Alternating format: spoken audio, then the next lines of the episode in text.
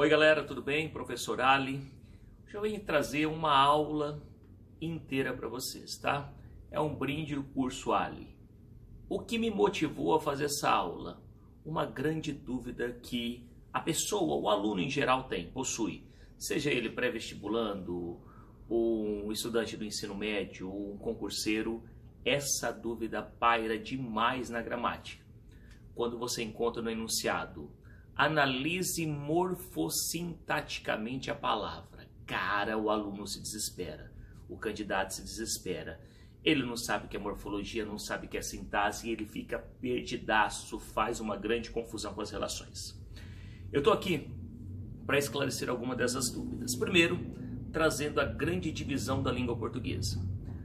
Eu quero que você tenha uma organização para você se situar e depois para você poder entender essa aula de hoje. O primeiro capítulo da língua portuguesa é o relacionado à fonologia. Ali estudam-se as regras de acentuação gráfica, dígrafo, dífono, encontros vocálicos, encontros consonantais, capítulo da fonologia.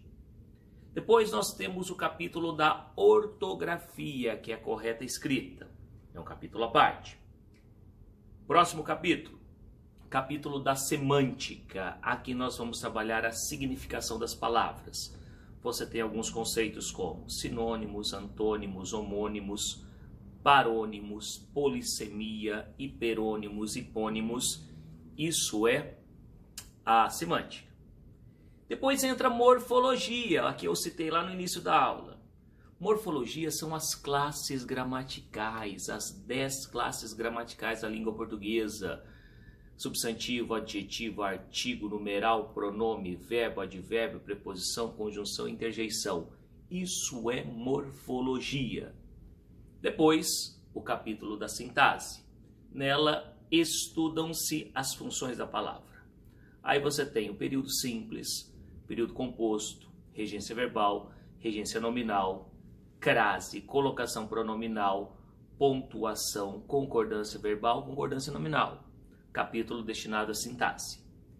E o último dos capítulos é o capítulo destinado à estilística. Aí você aprende linguagem denotativa, conotativa e as tão temidas figuras de linguagem. Eis a grande organização da língua portuguesa para que você não faça confusão. E para melhorar o seu entendimento aqui, o curso Ali trouxe para vocês uma aula sobre introdução à morfologia. Vamos conhecer cada uma das classes gramaticais, as 10 classes gramaticais, de uma forma prática, objetiva e rápida. Você não vai mais se esquecer disso. Primeira classe gramatical: substantivo. O que é um substantivo? É tudo aquilo que receber um nome, como vocês podem acompanhar aqui. Mas eu tenho uma definição ainda mais simples que essa que está no quadro. Substantivos são nomes de pessoas, lugares, sentimentos, tudo aquilo que receber um nome é um substantivo. Na sequência, nós temos os adjetivos. Quando eu pergunto para uma sala de aula o que são adjetivos, eu escuto muitos alunos dizendo o seguinte: são qualidades do substantivo. Quase isso. Na verdade, não são somente qualidades Vamos ampliar essa definição. São características do substantivo. Reparem que essas características podem ser boas ou ruins. Tranquilo? Isso são adjetivos. Caracterizam o substantivo. Depois, nós temos os artigos. Os artigos são palavras que servem para definir ou indefinir quem? O substantivo. Então, mais uma vez, nós temos o substantivo quando, como grande núcleo. Adjetivos caracterizam o substantivo, artigos definem ou indefinem o substantivo. Na sequência, nós temos os numerais. O que, que os numerais indicam? Se eu perguntar isso numa sala, eles vão responder: Ah, professor, indicam quantidade. Parte da definição. Indicam quantidade, ordem, multiplicação e fração. Diante disso, surgem as quatro classificações dos numerais: cardinais, ordinais, multiplicativos e fracionários. Eles fazem sempre referência ao substantivo. E o último das classes gramaticais nominais são os pronomes. A definição é bastante abrangente, tá? Pronomes são palavras que acompanham ou substituem os substantivos. Então reparem que eu falei agora cinco classes gramaticais. A principal delas qual que é? Substantivo. Tanto é que quando vocês forem estudar análise sintática, o substantivo é sempre o núcleo, porque adjetivos, artigos, numerais e pronomes só existem porque acompanham o substantivo, tá? Então é essa noção que eu quero que vocês tenham. essas são as classes gramaticais nominais. Aí nós temos verbos. O que são verbos? Palavras que indicam ação, estado, fenômenos naturais, isso são verbos. Eles correspondem à classe gramatical responsável pela dinamicidade da língua, porque indicam ação. Eu trabalho, ação. Eu estou calmo, estado. Choveu ontem, fenômeno natural. E quando você for trabalhar verbo na análise sintática, o verbo só muda de nome. O que é verbo na morfologia, na análise sintática é oração.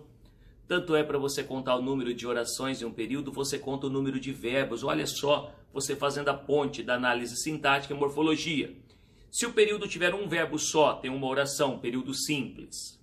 Se o período tiver dois ou mais verbos, terá duas ou mais orações, período composto. É assim que se aprende língua portuguesa, fazendo essas conexões. Depois da sequência, nós temos os advérbios. A definição do advérbio é muito parecida com a do adjetivo, só que olhem só. Advérbios são palavras invariáveis, não sofrem flexão, que caracterizam o verbo, o adjetivo e até mesmo outro advérbio. A galera tem dificuldade em enxergar isso, então eu quero faço questão de observar esses exemplos. Corri bastante. Bastante caracteriza o verbo, intensificando. Pafúncia é muito linda, muito faz referência ao adjetivo, intensificando. Pafúncia está muito bem, o muito faz referência a um outro advérbio. Palavras invariáveis que caracterizam o verbo, o adjetivo ou até o próprio advérbio. Então, até aí já foram sete classes gramaticais. Na sequência, eu tenho duas que elas serão responsáveis pela coesão textual. O que é coesão textual? A ligação de termos preposições e conjunções. O aluno confunde demais. As preposições ligam palavras e as conjunções ligam orações. Olha que interessante. Estudei para a prova. Estudei para a prova.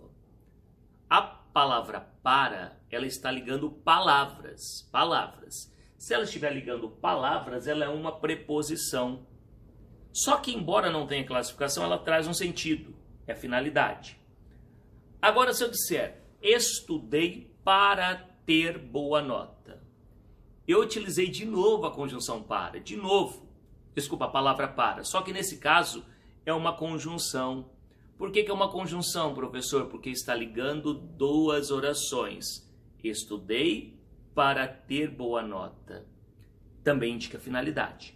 Então a diferença entre interjeição, desculpa, entre preposição e conjunção é que uma liga palavras e a outra orações. Tranquilo? E terminando as classes gramaticais aqui, nós temos as interjeições.